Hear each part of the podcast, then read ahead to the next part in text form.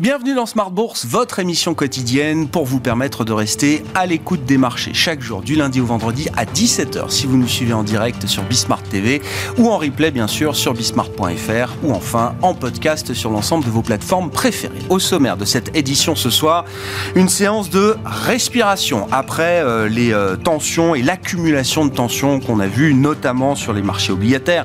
Je vous rappelle qu'hier on vivait dans un monde avec un taux américain à 10 ans à 5%, 5,02% euh, au plus haut, au plus haut de ce cycle, au plus haut depuis 2007. Euh, On est revenu un cran en dessous sur euh, les marchés obligataires et les taux américains avec un, un 10 ans qui a reperdu quand même 15-20 points de base par rapport à ces niveaux historiques qui ont été atteints hier.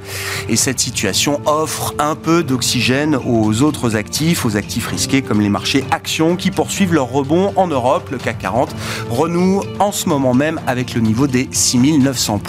Vous aurez le détail de cette séance en cours dans un instant avec Côme Dubois. Au-delà de la partie obligataire et de la partie macro, les investisseurs sont de plus en plus focalisés sur les résultats d'entreprise avec euh, deux semaines intenses en matière de publication aux États-Unis et en Europe. On notera que les chiffres de Coca-Cola sont bons et même très bons. Le groupe euh, révise à la hausse encore ses euh, perspectives après avoir engrangé eh bien, des ventes en progression sur le troisième trimestre avec un effet prix plus 9% et un effet volume positif, plus 2%. Le titre Coca-Cola, hein, comme beaucoup de titres de ce secteur des biens de consommation euh, courants, avait beaucoup souffert ces euh, derniers mois. Rebond du titre euh, Coca, et puis à Paris, on notera que Hermès a passé également la barre sans problème, la barre de sa publication de, de chiffre d'affaires. Là aussi, hein, ce sont des titres dans le secteur du luxe qui ont quand même passablement souffert ces derniers temps, et Hermès s'affiche comme l'une des plus fortes hausses du CAC en cette fin de journée. Détail à suivre, je le disais, avec euh, Comme du Bois dans un instant. Discussion avec nos invités de Planète Marché. Puis dans le dernier quart d'heure de Smart Bourse, le quart d'heure thématique, nous nous focaliserons sur la sphère émergente avec les spécialistes de Gemo Assets et son président Bruno Vanier qui sera avec nous en plateau à partir de 17h45.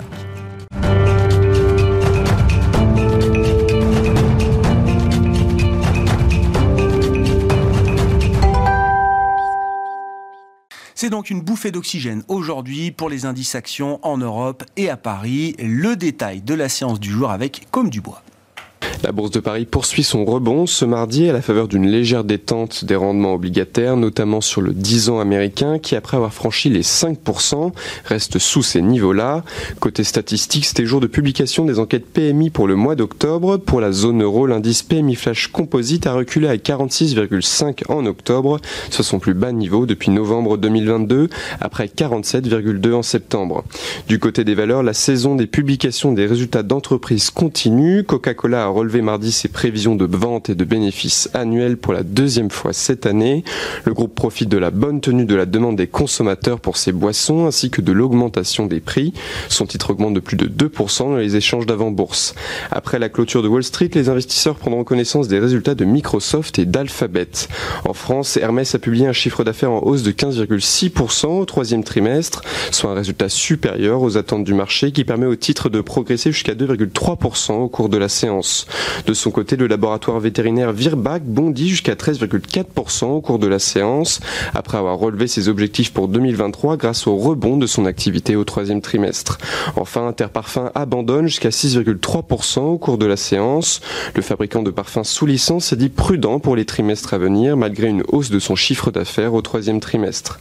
Demain, les investisseurs prendront connaissance de nouvelles publications de résultats d'entreprises, parmi lesquelles Meta Platforms aux États-Unis et notamment Air Liquide Dassault Systèmes et Carrefour en France. Demain, côté statistique, les investisseurs prendront connaissance de l'indice IFO du climat des affaires en Allemagne pour le mois d'octobre, ainsi que des ventes de logements neufs en septembre aux États-Unis. Tendance, mon ami, chaque soir en ouverture d'émission, les infos clés du jour sur les marchés avec Comme du Bois dans Smart Bourse sur Bismart.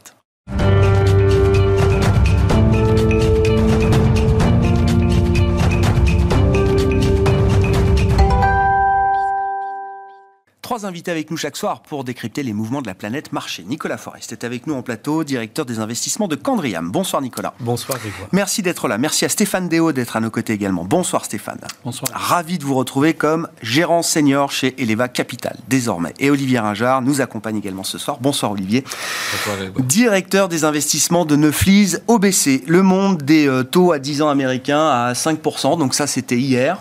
C'était un monde éphémère euh, d'ailleurs. Au passage, ça n'a pas tenu très très longtemps, puisqu'on a vu tout de suite après le franchissement de ce seuil euh, symbolique des 5%, une espèce de, de soulagement, de mini-rallye, des euh, couvertures de position vendeuses, de ce qu'on a compris de la part de gourous euh, du marché obligataire euh, américain. Euh, se pose la question de la tendance et du niveau. Qu'est-ce qu'on peut dire du niveau des 5% et qu'est-ce qu'on peut dire de la tendance du bear market obligataire peut-être le plus euh, euh, intense de l'histoire, puisque je rappelle que par rapport à 2020, qui étaient les points hauts des papiers obligataires euh, 10 ans, 30 ans euh, américains, on a vu ces papiers perdre 40, voire 50% hein, sur du 10 ans ou du 30 ans euh, américain. Est-ce qu'on a assisté à une forme de capitulation qui permet de se dire qu'à 5% de rendement sur ces parties longues de courbe, l'investisseur peut revenir euh, de manière confortable? Olivier. Je vais donner quelques éléments de, réflexion par rapport à ces observations. La première, euh, la première réflexion, c'est euh, le fait que les mouvements d'ajustement sur les taux euh, longs se font généralement dans le temps et ne se font pas pendant quelques mois ou pendant quelques trimestres. C'est plutôt des ajustements qui sont, qui sont longs. Et on est aujourd'hui dans cette phase d'ajustement qui a commencé fin 2021, début euh, 2022. Euh, Deuxième élément, il faut essayer de comprendre pourquoi cette phase d'ajustement est en train de se euh, poursuivre. Et à cette, euh, à cette question, on, on répond de la manière euh, suivante. Il y a probablement plusieurs facteurs qui euh, participent à cette euh, poursuite de la correction des taux longs américains. Le premier, c'est cette histoire que euh, le taux directeur américain, il est plus haut pour plus longtemps. Alors, il paraît que ça ne sera pas pour toujours, Oui, mais ça sera au moins pour plus, pour plus longtemps. Donc ça, ça- ça- ça participe à relever, si on fait une moyenne des taux courts euh, instantanés, plus une moyenne des taux, courts anticipés, bah, ça participe à pousser euh, les taux longs euh, à la hausse. Et puis il y a d'autres composantes qui sont plus difficiles à, apprécier, que sont la volatilité sur les marchés obligataires qui donc justifie que les investisseurs exigent une prime supplémentaire. On a des incertitudes sur le régime d'inflation à euh, moyen long terme, des incertitudes sur le taux d'intérêt réel d'équilibre. Donc ça fait pas mal d'incertitudes, ce qui part- participe à cette, à, à cette poursuite du redressement euh, des taux longs. Après, si, dernier élément, si on, on regarde ce qui s'est passé par exemple en 2007-2008, on avait eu un phénomène à peu près similaire, à savoir euh, des taux courts euh, de la part de la Banque centrale américaine qui se stabilisent, une courbe qui était inversée, à très inversée, et quelques mois après cette pause de la part de la Banque centrale américaine, des tensions sur euh, les taux longs américains, taux longs américains qui étaient montés, si je me concentre sur le 10 ans, au niveau du taux directeur américain. Ouais. Donc on a un sentiment qu'on est un peu dans ce, dans ce mouvement aujourd'hui. Alors si on essaye de se projeter, euh, a-t-on fait le point haut euh, à 5,02 Allez, osons. disons que oui d'ici à la fin de d'ici à la fin de l'année. Dans le cycle, on verra. Mais disons que oui euh, d'ici à la fin de l'année. Pour notre part, on est dans la projection qui est la suivante une inflation qui va continuer de décélérer assez sensiblement. Ouais. Une croissance économique américaine qui, à partir du quatrième trimestre, alors pour l'instant, on ne le voit pas quand on regarde les chiffres du troisième trimestre, mais à partir du quatrième trimestre, va décélérer euh, fortement, et une banque centrale américaine qui progressivement est en train d'infléchir son discours en nous indiquant que les risques aujourd'hui sont un peu plus équilibrés et qu'il faut être prudent. Et donc, dans ce cadre-là, on imagine que les taux longs refluent tout au long de l'année euh, 2024, raison pour laquelle on est Ah assez ouais. confiant sur le point haut sur cette année euh, 2023. Nicolas, bon, votre euh, appréciation de gérant obligataire, toujours, hein, directeur d'investissement de Candriam, mais on quitte jamais le monde obligataire quand on est né dans le monde obligataire. euh, Nicolas, 5% sur le 10 ans américain, au regard des, des facteurs euh, qui déterminent les prix sur les marchés. Est-ce que c'est un point d'entrée, euh, peut-être même historique? Alors, mm, tout ce qui a été dit, j'adhère à une grande partie de ce qui a été dit, et c'est vrai, 5%, c'est tentant, quoi. Si on fait un exercice de, prévision euh, de rendement à venir pour, euh, pour, 2000, pour l'année qui vient, en fait, petit exercice qu'on fait en, interne pour avoir une vision des expected returns, des rendements attendus. On n'a jamais eu des rendements attendus des obligations d'État américaines aussi élevées, surtout en relatif vis-à-vis des autres classes d'actifs. Donc oui, c'est intéressant. Et c'est même intéressant pour un investisseur européen parce qu'il y a quand même un spread qui est assez large. Et même si on le hedge, c'est intéressant. Donc oui, la valorisation, elle est intéressante. C'est indiscutable. C'est intéressant d'un point de vue valorisation. Et, c'est indiscutable aussi que si à un moment donné la Fed et l'inflation se calment, les taux vont baisser. Mais ça fait des, des si, si vous voulez. Pour moi, la valorisation n'est pas la valorisation n'est pas un argument en soi pour acheter. C'est-à-dire que ça peut être pas cher, mais ça suffit pas. Oui. Pour moi, pour vraiment penser qu'on est sur un point haut, il faut que la volatilité se stabilise. Et vous l'avez dit très bien dit, il y a beaucoup de volatilité. Quand on a un mouvement, on touche 5,05, on va à 4, euh, euh, on a 25 points. De, mouvement, quelques heures. en quelques heures, c'est assez violent. Hmm. Il y a 15 jours, c'était 20 euh, BP intraday sur le 30 ans. Voilà. Donc cette volatilité, pour moi, montre qu'il n'y a pas encore une confiance vraiment des investisseurs long terme pour dire je reviens de façon confiante sur les obligations d'État. De plus, toute une série d'acteurs ont des moins-values gigantesques. Gigantesques. Et on les poche rincées avant de revenir sur les obligations. J'ai pris l'exemple, on en parlait juste avant, de l'obligation 100 ans autrichienne émise en 2020, qui passe de 140 à 36. Alors l'investisseur qui en a acheté, avant d'en remettre une couche à 36, je pense qu'il va c'est peut-être pas le papier qui est le plus présent dans tous les portefeuilles. Hein. Ils avaient levé quelques milliards, mais bien sûr, bien sûr. Mais ce que je veux dire par là, c'est qu'il y, a une forme d'attente. Et il ne faut pas oublier, en effet, c'est ce que vous avez dit, qu'aujourd'hui, investir sur du 4,80, si la Fed reste à 5, 5,25, 5,50, vous perdez de l'argent tous les jours. Mm. Sauf si vraiment ils baissaient leur taux. Donc pour moi, par rapport à ça, je suis bien d'accord que euh, stratégiquement, c'est intéressant, qu'il faut commencer à regarder. Oui, les obligations d'État américaines, pour moi, en tant que, euh, avec mon, mon expérience de gérant obligataire pendant une vingtaine d'années, oui, c'est sûr que c'est attractif, plus pour moi-même que les obligations d'État européennes. Parce que s'il y a un problème, euh, ça, ça, va être intéressant. S'il y a vraiment un embrasement géopolitique, c'est la valeur refuge. Par contre, moi, je ne dirais pas qu'on a forcément atteint le point haut. Je ne serais pas du tout étonné qu'on touche 5,50. Ça, ça, me, ça ne me choquerait pas. C'est-à-dire se mettre au niveau du taux directeur, quoi. C'est un peu l'histoire que racontait Olivier 2007-2008. Voilà. On, est dans un nouveau paradigme. On a un réaplatissement de la courbe venant d'une courbe extrêmement inversée. On, était à plus de 100 points de base d'inversion. On est dans un nouveau paradigme. Le paradigme qu'on a connu pendant 10 ans où les taux étaient négatifs, étaient très bas, c'est un paradigme, il est fini. Il est fini. Donc en Europe, aux États-Unis, on est dans cet autre paradigme où les taux évoluent. Ça a été, ça a été plus élevé. Euh, pour vraiment qu'on ait une baisse de taux, il faut une inflexion d'un point de vue croissance, il faut une inflexion de la politique monétaire. Et pour l'instant, il, est trop tôt pour, euh, pour moi pour le dire. Et donc, euh, je pense aussi que ce qui est important, c'est de se poser la question. Oui, je vois les baisses. On dit oui, j'aimerais bien que les taux baissent. En fait, on voit les taux baisser, mais on aimerait bien, en fait. Mais jusqu'à où, en fait? Hein? Et, la question, c'est est-ce que les taux, taux d'intérêt long terme peuvent baisser beaucoup si la Fed ne baisse pas? Moi, je ne crois pas. Hmm? Je, ne, je, ne, crois pas. Donc, euh, euh, oui, tactiquement, aujourd'hui, consolidation, certainement. Sur le long terme, oui, c'est intéressant. Mais quand même, moi, j'attends de suivre d'un côté la volatilité et puis le déficit. Hein. Le déficit américain qui est quand même euh, euh, assez, assez large. 6,3 hein, pour l'exercice 2023. Voilà. Et, je, je, terminerai juste, et on, on, en est très loin. Dans un an, il y a les élections américaines. D'ici là, on verra peut-être des points bas. Mais quelle est la valeur Quelle est la valeur des obligations d'État américaines si on a un deuxième mandat de Donald Trump? Je laisse planer un petit silence, je, ne sais pas, mais euh, oui, oui, je, je pas de réponse. Sérieux ça, ça nous ramènera, euh, je, on va faire un espèce de retour vers le futur en 2016, quoi. C'est-à-dire oui, mais quid du déficit? Quid du déficit? Ah. Quid des agences de notation qui, pour l'instant, euh, ah on l'a vu vendredi, elles étaient très sympas avec la dette européenne. Mais voilà, je, je pense que voilà. Donc c'est. Il y a encore un, il y a une forme de brouillard quand même encore qui entoure la question de la, de la du point d'entrée euh, sur ce marché obligataire américain. Long terme, oui, c'est intéressant. Je préfère les obligations d'État américaines aux européennes. D'accord. Mais 3-6 euh, mois, c'est. Mais, mais, je pense que moi, je serais encore euh, prudent vu la volatilité qu'il y a.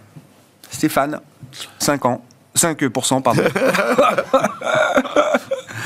moi, je suis un peu dubitatif sur l'idée qu'on a touché le plus haut. Hmm. Et alors, je ne vais pas répéter tout ce qui a été dit. Pour moi, il y a un argument de long terme et un argument de court terme. L'argument de long terme, c'est euh, il y a une vieille théorie qui marche très très bien, qui s'appelle la règle d'or, qui vous dit qu'un taux d'intérêt, ça doit être grosso modo la croissance nominale.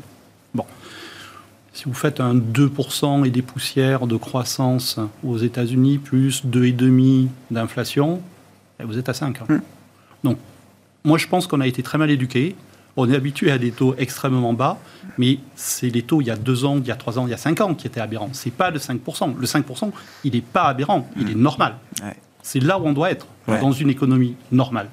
Donc il faut arrêter de dire les taux sont trop élevés, les taux sont euh, aberrants. Non, c'est faux. Les taux sont là où ils doivent être, à 5%.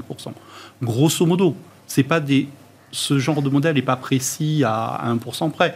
Donc si je me balade entre 4,5 et 5,5, pour moi, c'est la zone grise où je dirais les taux mm. sont normaux. Donc le 5,5 est, euh, est normal. Ça, c'est l'argument de long terme.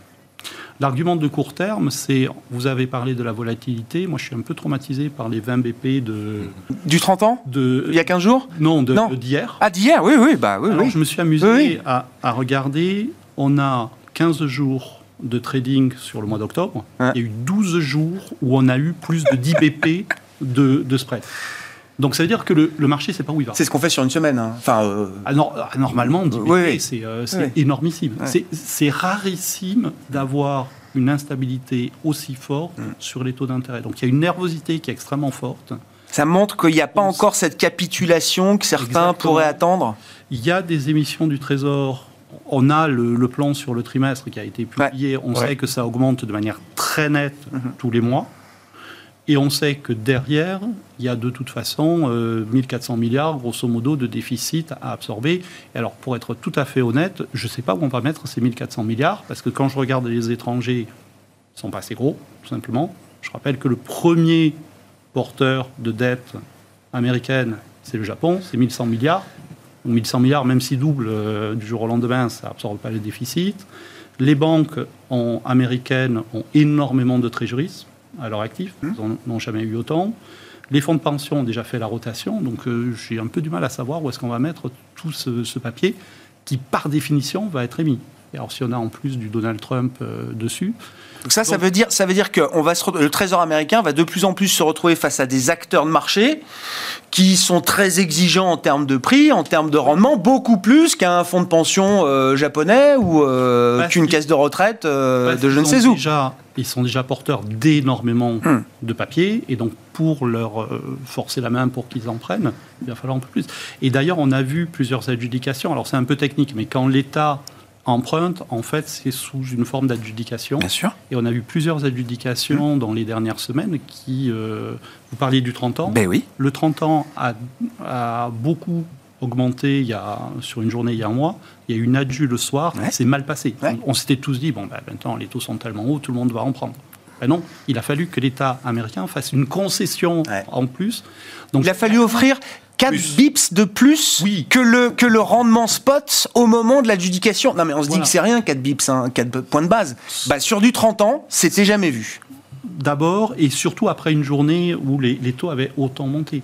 Donc il y a quand même des signes de nervosité euh, qui, moi, me font un petit peu peur, pour être honnête. Qu'est-ce qu'on peut dire du point de vue des données euh, Puisque tout le monde est data dépendant, à commencer par euh, la Réserve fédérale américaine. Vous le disiez tout à l'heure, euh, on, projette une poursuite de la baisse de l'inflation aux États-Unis et un, freinage de l'économie américaine. Mm-hmm. Alors là, je voyais les consensus maintenant. L'idée d'une récession américaine à 12 mois est devenue minoritaire. Donc, est-ce que c'est le moment de, est-ce que c'est le moment de se réintéresser à cette idée Et qu'est-ce qu'on peut dire du point de vue de la trajectoire de l'inflation sur l'horizon de prévision le, le plus fiable euh, qu'on puisse avoir euh, aujourd'hui. Alors quand on fait de la prévision macro, euh, aujourd'hui, on commence par dire qu'il faut rester humble vis-à-vis des projections, puisqu'on a une grande capacité à se tromper, et on l'a vu au cours de ces deux dernières années. Donc on, va quand même se livrer à cet exercice, et quand on se livre à cet exercice, ce que l'on ce que l'on dit, on rappelle d'abord qu'on s'est trompé parce qu'en 2023 on était plutôt sur une hypothèse de récession de cette économie américaine. Et on, s'est trompé pour euh, deux euh, raisons principales. La première, c'est qu'on a mal apprécié l'excès d'épargne euh, que l'on avait sur cette économie du côté du consommateur américain. Et la seconde, est potentiellement lié au fait que le délai de transmission du durcissement de la politique monétaire soit plus long à se matérialiser dans une économie où l'endettement à taux variable est moins important qu'il ne l'a été par le passé, et en particulier sur la période 2005-2007.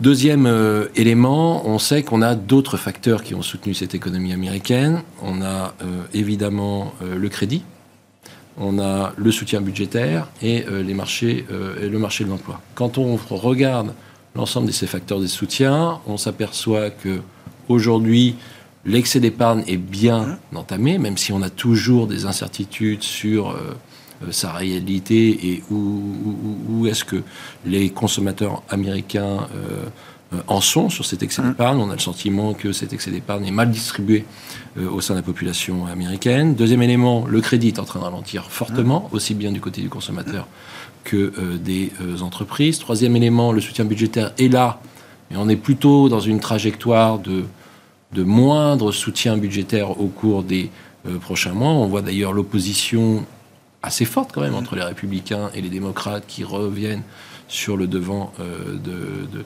sur, qui, redevait, oui, qui, revient à un point de blocage, quoi. Oui, oui. Un, point de blocage.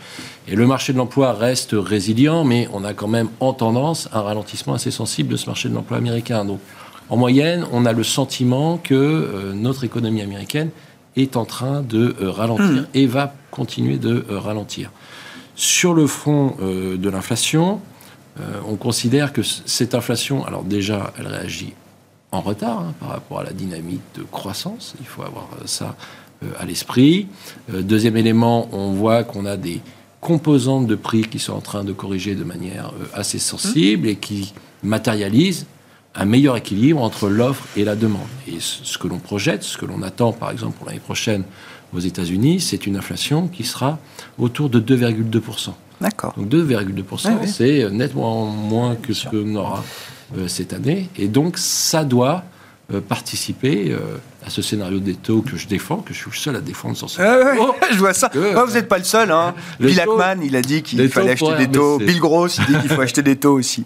Euh, non, mais c'est intéressant cette histoire d'inflation parce que on comprend que la Fed pilote quand même le taux réel aujourd'hui, mm. que le taux réel à 2,5%. Si l'inflation continue de baisser, on est, je regardais là, à 3,7 sur le dernier CPI. Si on est à un moment à 2,5 ou proche de 2, si la Fed ne bouge pas ces taux directeurs, on va avoir des taux réels qui vont continuer d'exploser aux États-Unis, euh, Stéphane.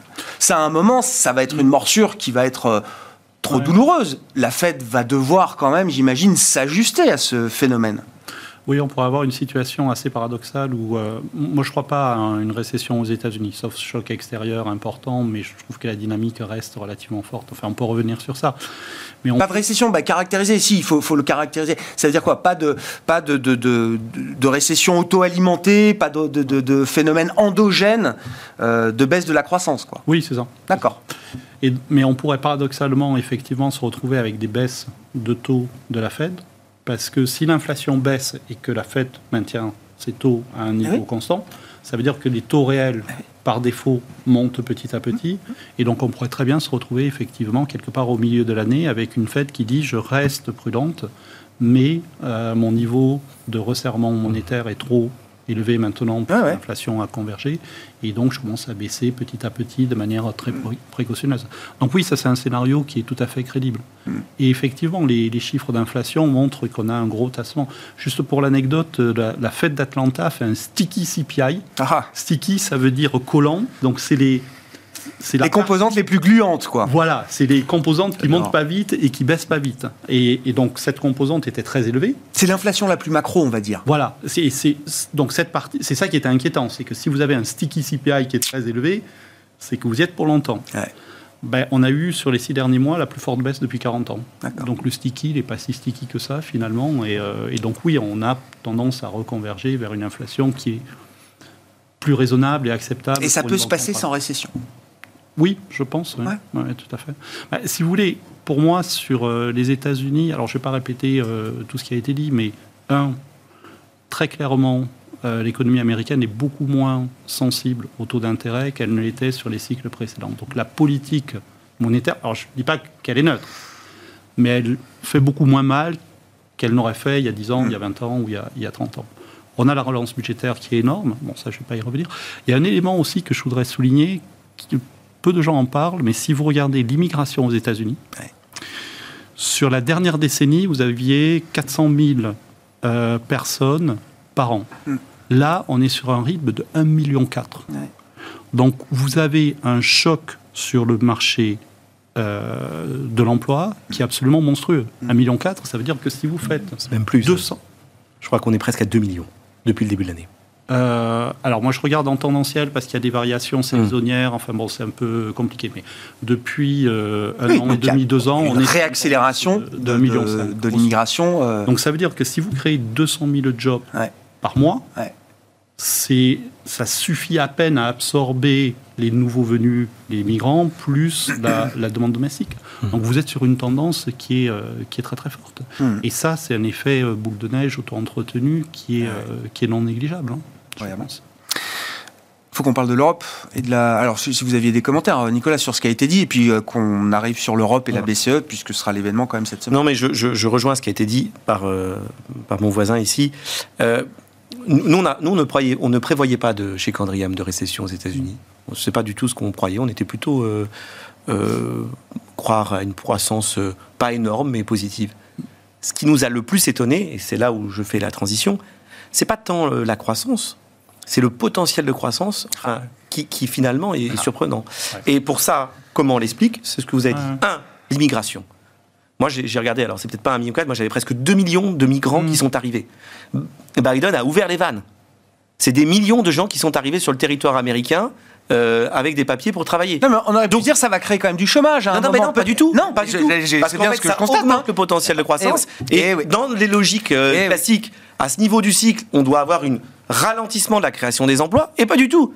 On continue à créer plein d'emplois. Pourquoi? Ben Parce qu'il y, a- il y a cette réalité-là. Et deux, une productivité qui est quand même qui tient bien, voire qui est en hausse. Alors il y a toute la problématique, l'intelligence artificielle, tout ça. Ces deux facteurs-là ensemble, ça a été pour moi la vraie surprise de 2023. Donc nous, on s'attendait à une croissance qui soit positive, mais par contre que cette croissance-là soit aussi élevée, qu'on ait une potentiel de croissance Ouais. aussi élevée, sans générer tellement d'inflation avec le marché de l'emploi qui tient bien, Ouais. ce truc-là nous a étonnés. Et alors quand je viens sur l'Europe, pour faire la transition, C'est l'inverse. bah oui. Et là, je suis désolé d'être méchant ou d'être réaliste. Bah, Mais quand je fais le petit non, exercice, euh, il y a eu des articles, je crois encore en France, on- euh, des, des analyses qui, qui- qui sont sorties sur la productivité en France. Quelle est la productivité, notamment euh, par travailleur? Il y a une rupture. 2019, il y a un avant-après. plus euh, le thème euh, euh, de l'immigration, on n'a pas, on on n'est pas prêt, j'ai l'impression, hein, à, à accueillir 2 millions de personnes pour. euh, Donc, si vous mettez tout ça combiné, eh ben, c'est dur d'avoir un potentiel de croissance positif. Peut-être que le potentiel de croissance en, en Europe, il est de zéro, quoi. Et du coup, nous, euh, par exemple, sur les prévisions de croissance en, en En 2020, tout cas, s'il a monté aux États-Unis, c'est sûr qu'en Europe, il n'a pas augmenté. Exactement. Et donc on est ici dans une situation où euh, bah, le potentiel il est, il est très faible. Donc même, on- même si on a 0,4, 0,5% de croissance, et ben ça suffit. Ça suffit pour, euh, pour euh, que Faire le marché le chômage, etc. Et voilà. Et du coup, et du coup la BCE, bah, la BCE, euh, la BCE, son mandat premier c'est l'inflation. Donc effectivement, on l'a dit, l'inflation baisse. On pense qu'elle va continuer à baisser. Mais une inflation cœur reste quand même, reste quand même un peu, un peu élevée. Y a la dernière réunion de la BCE, Christine Lagarde nous a quand même un peu surpris le marché par euh, du courage, hein, 25 points de hausse alors que les gens étaient un peu hésitants. hein. C'était un peu 50-50. Donc là, elle va arrêter. Hein. Oui. Euh, ça serait un petit peu dangereux. La grande question et la grande affaire des prochains mois, ce sont les réinvestissements ou pas du programme d'achat lié à la pandémie, le PEPP. Je crois que c'est 1,7 trilliard qu'il y a aujourd'hui qui sont réinvestis. Et normalement, il va falloir qu'elle arrête ça. Parce que sinon, on ne peut pas continuer à avoir un bilan qui progresse. Donc c'est ça la grande, la grande discussion. C'est plus les taux aujourd'hui. C'est le bilan qui compte là. C'est plus les taux, c'est le bilan. Évidemment, cette gestion du bilan, elle va être regardée à la loupe. Parce que euh, euh, sur les spreads et les obligations euh, d'État italiennes et, com- et compagnie, ça va. Jusqu'ici, tout va bien. Mais euh, c'est quand même un instrument qui, qui est important. Et, et du coup, est-ce qu'on peut euh, se dire que, alors je sais pas, on a vu le Bund à 3% quand même euh, à un moment. Est-ce que c'est des niveaux comme le 5% sur le 10 ans américain qui se... Non, on n'y est pas. Alors là, moi, je préfère, si vous voulez, euh, si je dois acheter des obligations d'État pour l'instant, je préfère quand même un peu regarder du côté des États-Unis pour, pour toutes les raisons qu'on a citées. Et du côté de l'Europe, oui, je, je rejoins, c'est ce qu'on disait. On est dans, les taux qui étaient négatifs, c'était une anomalie. C'est là où je parle de changement de paradigme. Des taux allemands à 3%, bah, écoutez, c'est pas illogique. Même si le potentiel de croissance est très bas, qu'il est à 0,5, 1, mais on a quand même 2,5% d'inflation. Donc, c'est, alors oui, à un moment donné, ça va baisser, ou certainement, il faudra regarder. Maintenant, il faut voir ce que va faire la Banque Centrale Européenne sur la gestion de son, de son bilan. Et elle n'est pas prête encore euh, de baisser les taux. Et en plus, il faut quand même noter que la devise européenne, elle n'est pas super forte. hein. Non. Donc il ne faudrait pas que la devise européenne soit trop faible pour faire de l'importation d'inflation, surtout dans un monde où il faut encore acheter beaucoup d'hydrocarbures et où la pression sur les prix, Et où ça reste cher, oui. c'est cher. voilà. Ouais.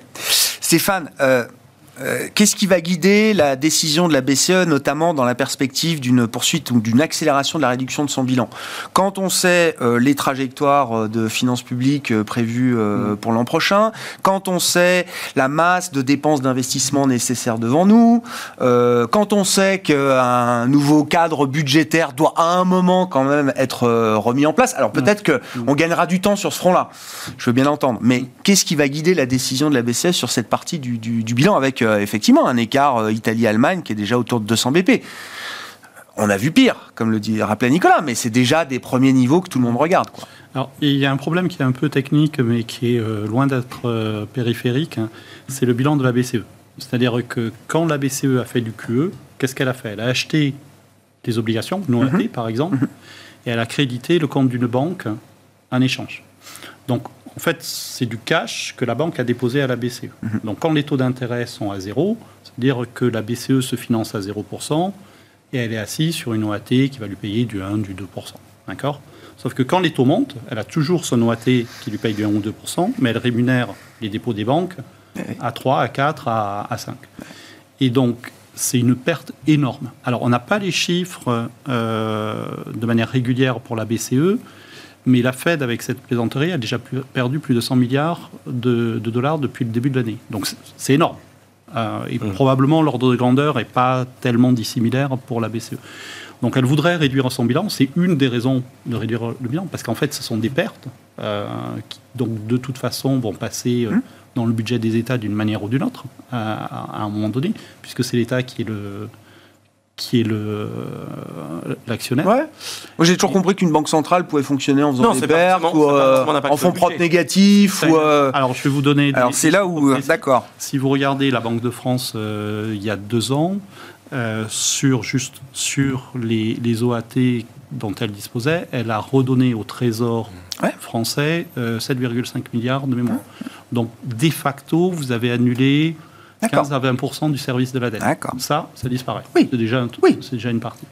Après, oui, effectivement, le trou, on doit- ne doit pas le, le combler de nouveau, mais c'est au moins un per- une perte à gagner spot. Comprends. Et après, le jour où les banques centrales se remettront à gagner de l'argent, ben, on va l'utiliser pour, en- pour enfouir le trou. Donc, et- donc c'est quelque chose. Enfin, c'est reculer pour mieux sauter, mais de toute façon, ce sera quelque chose qui viendra en négatif sur le budget des États. Donc il y a cet aspect-là.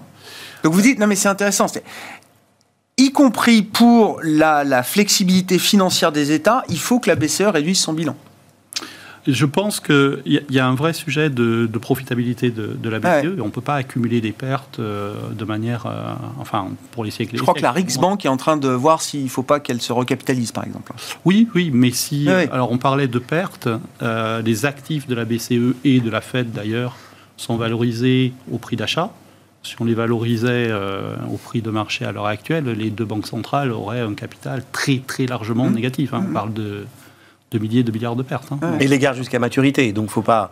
Pour Oui, les oui. garde à ma- jusqu'y- Oui, mais si les donc garde c'est jusqu'à maturité, il n'y a pas de perte de ce point de vue-là. Oui, oui. Donc c'est normal qu'il n'y ait pas de perte, mais si on les garde jusqu'à maturité, du coup, on est assis sur un actif qui ne rapporte pas, et donc en fait, on n'a pas de perte sur le bilan, mais on a des pertes sur les résultats pendant la, la durée. Donc en fait, là aussi, c'est reculer pour mieux sauter. C'est au lieu de prendre la pomme tout de suite, bah, je la lisse sur la durée de vie de, de l'obligation.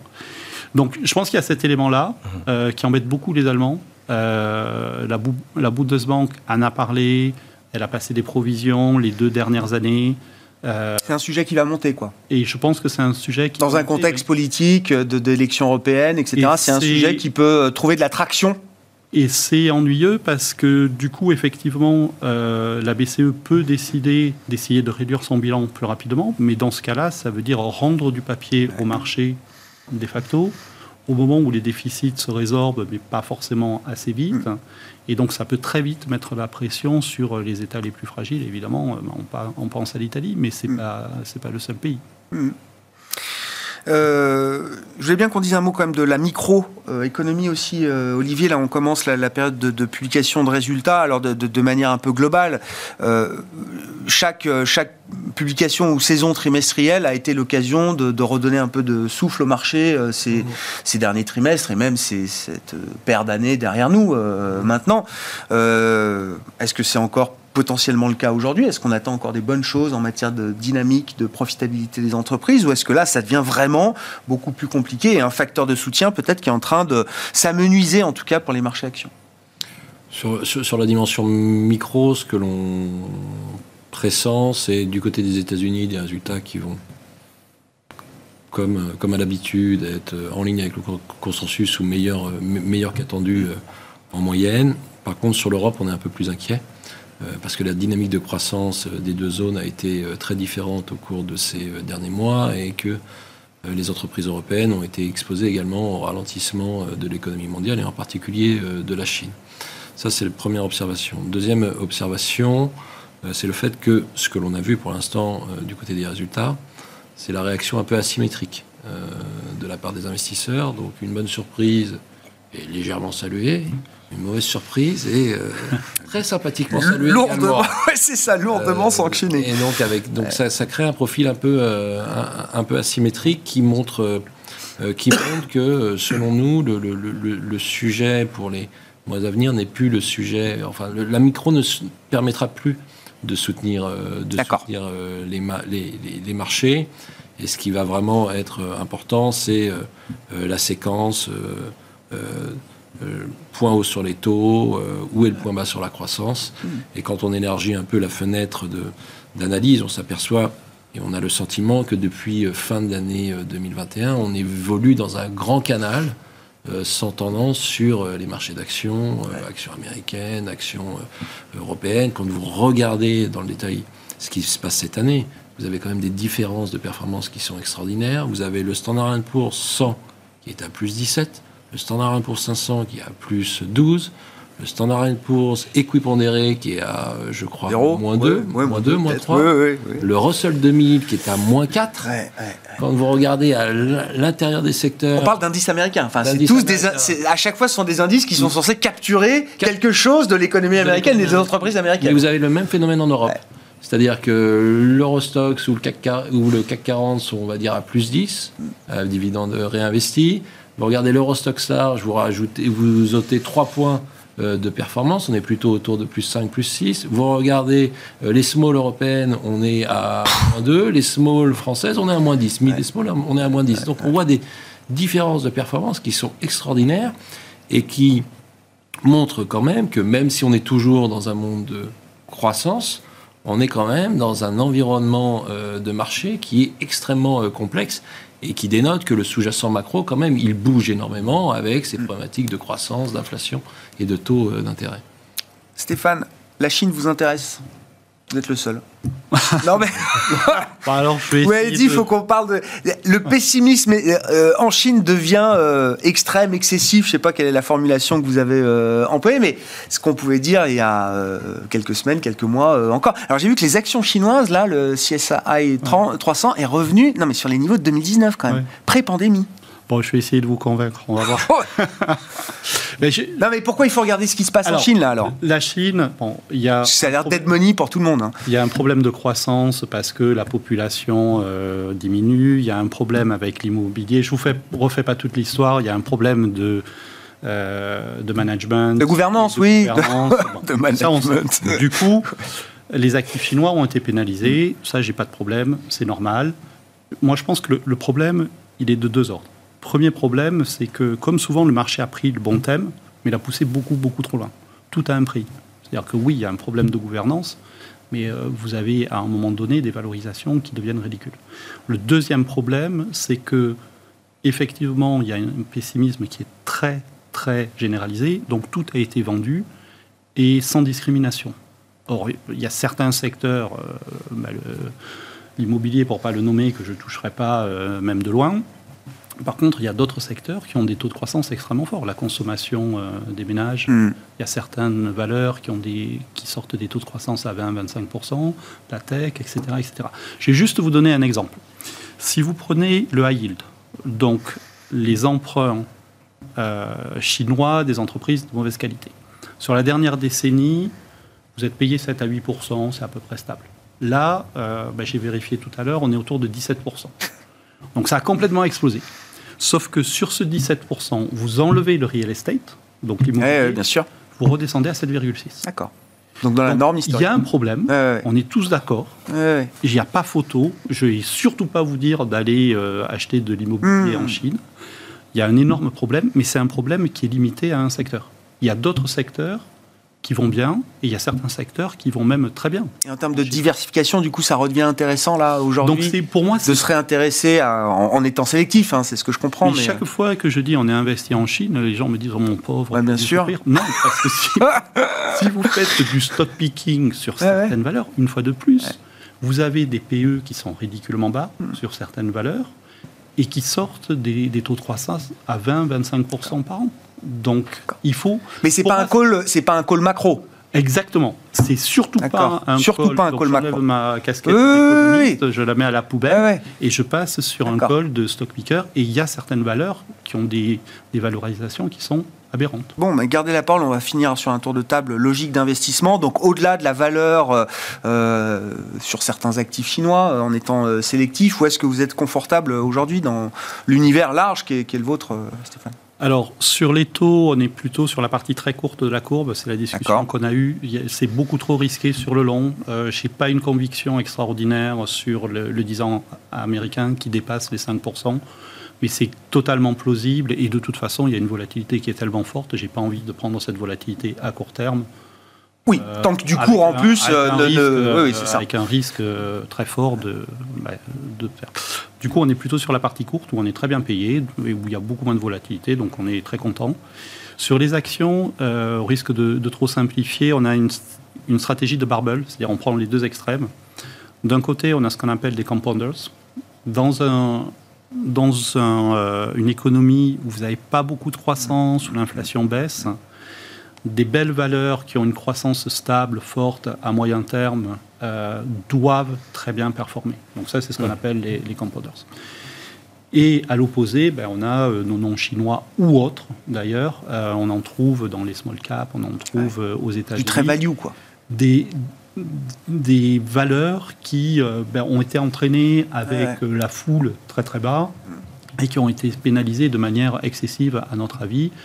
Et euh, bah, il faut attendre qu'elles rebondissent et que le marché devienne un petit peu plus raisonnable sur ces valeurs. Donc je pense qu'un portefeuille comme ça est relativement bien équilibré avec une stabilité, une bonne croissance à moyen terme et puis des paris qui peuvent faire x2 euh, sur certains. ouais sur la philosophie d'investissement en général pour vous Je crois qu'on est, on est, on est, on est d'accord, on est plutôt d'accord sur, sur l'aspect obligataire. Sur le marché action, je dirais que c'est un peu différent.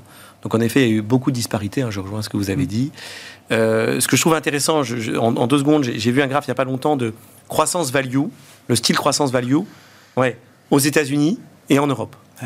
Donc en Europe, le style croissance a beaucoup souffert, alors qu'aux États-Unis, c'est extrêmement bien. C'est assez, assez, incroyable. Nous, on pense quand même qu'il y a des secteurs qui offrent de la valeur. Le consumer staples, donc on en parlait, euh, euh, Coca-Cola, enfin, si vous preniez l'exemple de. Ça a baissé, donc c'est temps de se réintéresser, vous dites, à ce secteur. Je pense que ça, ce secteur-là va offrir certainement euh, des points d'entrée sur toutes ces entreprises, ou Nestlé ou autres, qui ont été pas particulièrement euh, je dirais, en difficulté, qui pourrait bénéficier quand même d'une certaine normalisation. De l'autre côté, un secteur aussi qui a été pas mal euh, chahuté, c'est le secteur de la santé, qui avait été fortement euh, plébiscité pendant le Covid avec tout ce qui était vaccin et qui avait vraiment super bien performé. Ce secteur, qui est traditionnellement défensif, a souffert. Mais si on est dans un, une phase un peu plus de ralentissement, c'est un secteur qui pourrait, euh, qui pourrait euh, être plutôt euh, euh, porté par ça. Mhm. Donc il faut être aussi très très attentif dans le stock selection. Il y a eu énormément de volatilité. Donc voilà, on- deux secteurs qu'on aime bien sur le marché euh, equity. Olivier, pour conclure avec vous sur la philosophie d'investissement. Bah, la philosophie, elle est assez simple. Les jeux, les- les- le jeu des scénarios est relativement ouvert pour les trimestres à venir. Donc, on est neutre sur les actions, neutre sur les obligations. On est en train de mettre un peu Ouais. de duration, mais progressivement, dans la, sur la partie obligataire, on est en train de rallonger progressivement la duration, mais on y va progressivement parce qu'on est très attentif à ce que nous. Oui, oui, oui, non, non, mais, Il y a personne autour de cette table. ce soir. non, mais vous n'êtes pas tout seul dans l'univers obligataire, vous inquiétez pas. mais oui, neuf, c'est- la, la meilleure décision à prendre aujourd'hui, euh, d'une certaine Je ne sais pas si c'est la meilleure ouais. décision, mais en tout cas, c'est une décision. C'est une décision. Merci beaucoup, messieurs. Merci d'avoir été les invités de Planète Marché ce soir. Olivier Ringard, Neuflis OBC, Stéphane Déo, Eleva Capital et Nicolas Forest Candriam.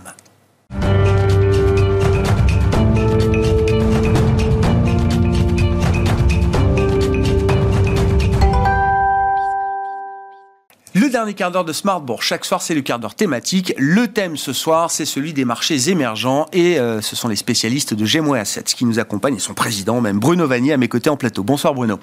Merci beaucoup. On, on va parler peut-être de, de quelques sujets émergents un peu spécifiques, mais votre commentaire un petit peu euh, général. euh, on n'a pas l'impression que les vents global macro du moment ni les vents géopolitiques soient des vents très porteurs pour la prise de risque en général et, et encore plus peut-être pour la sphère émergente.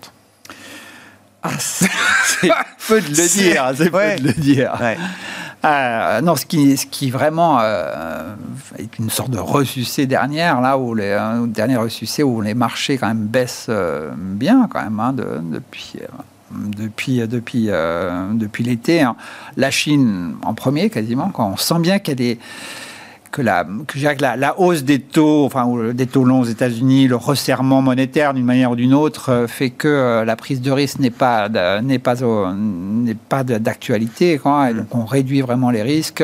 Les bourses émergentes euh, sont risquées indéniablement. Ouais, c'est ça. Donc on les Dans l'échelle de risque, ça fait partie des actifs risqués. ouais. Et donc on est dans, dans un environnement de, de resserrement monétaire, de hausse du dollar, un dollar pas hausse monumentale, en Mais tout qui reste fort. euh, qui reste fort, quoi.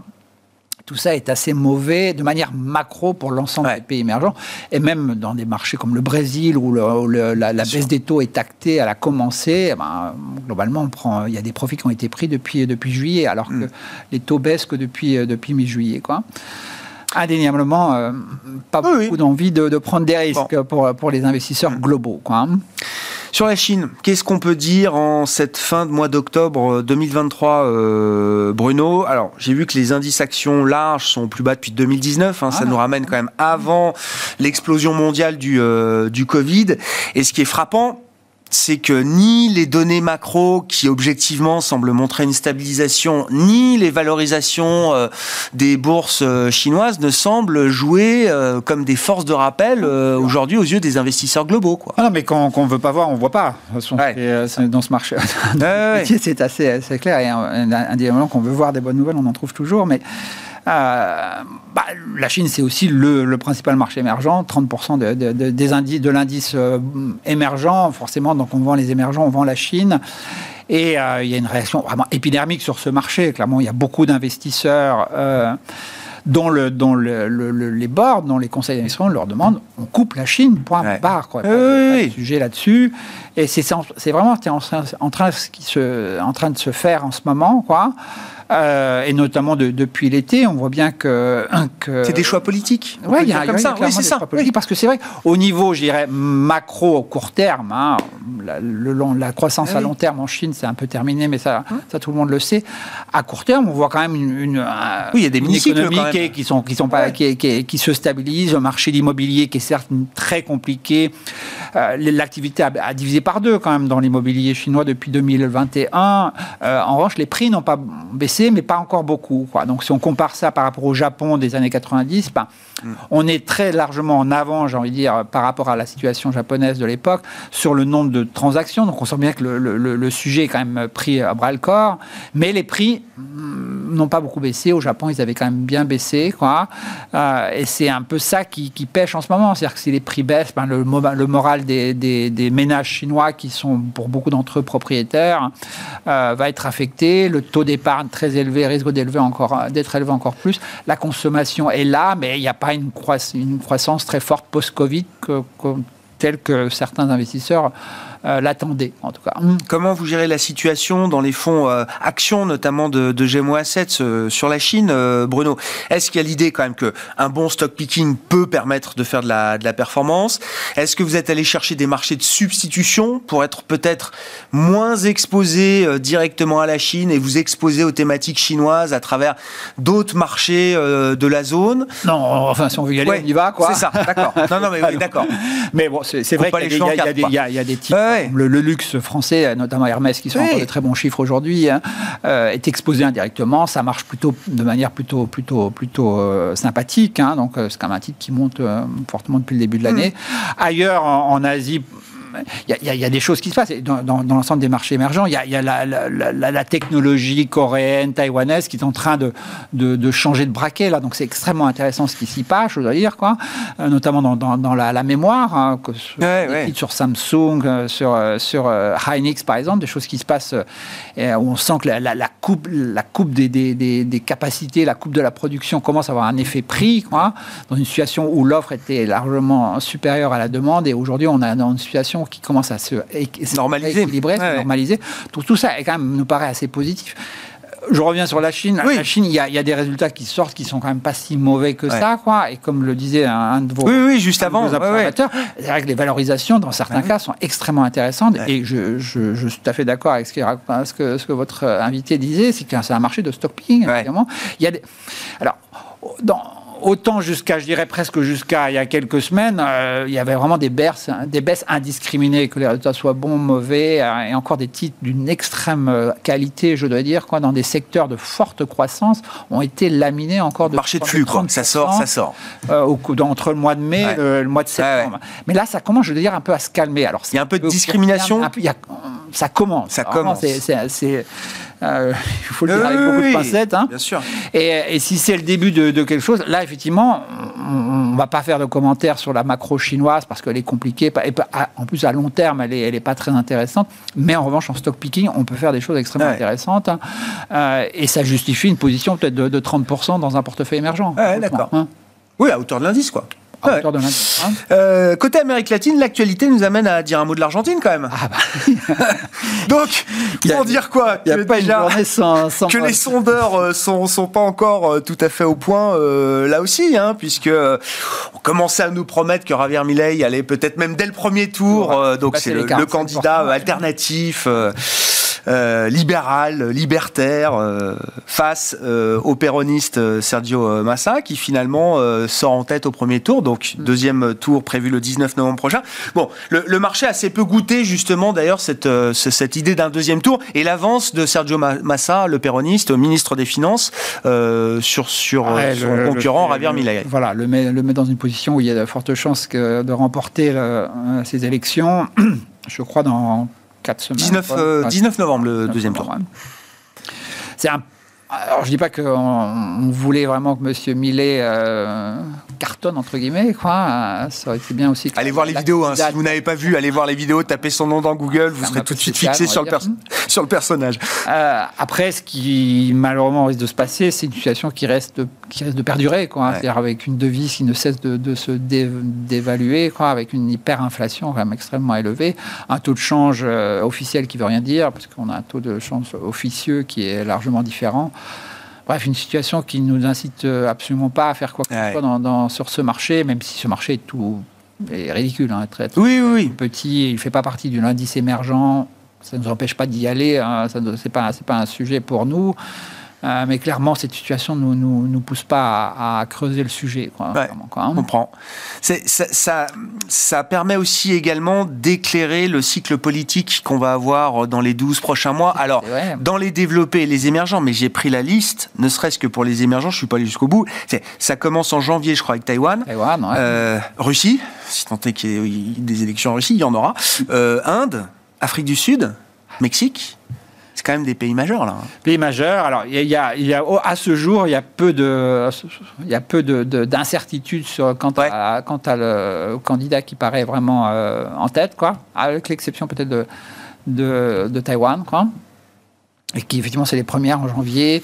Euh, alors, les, les candidats- il n'y a pas de, il y a pas d'extrême en Taïwan. hein, il faut quand même C'est policé. policiers, euh, tous les candidats sont très Bien sûr. pro-marché, pro-business. hein. Euh, après, c'est la, la position par rapport Ouais, à la ça. Chine qui fait une petite différence. pour ça que ce sera regardé. Ouais. Bien sûr que ce sera regardé d'un point de vue politique et notamment par Pékin. Quoi.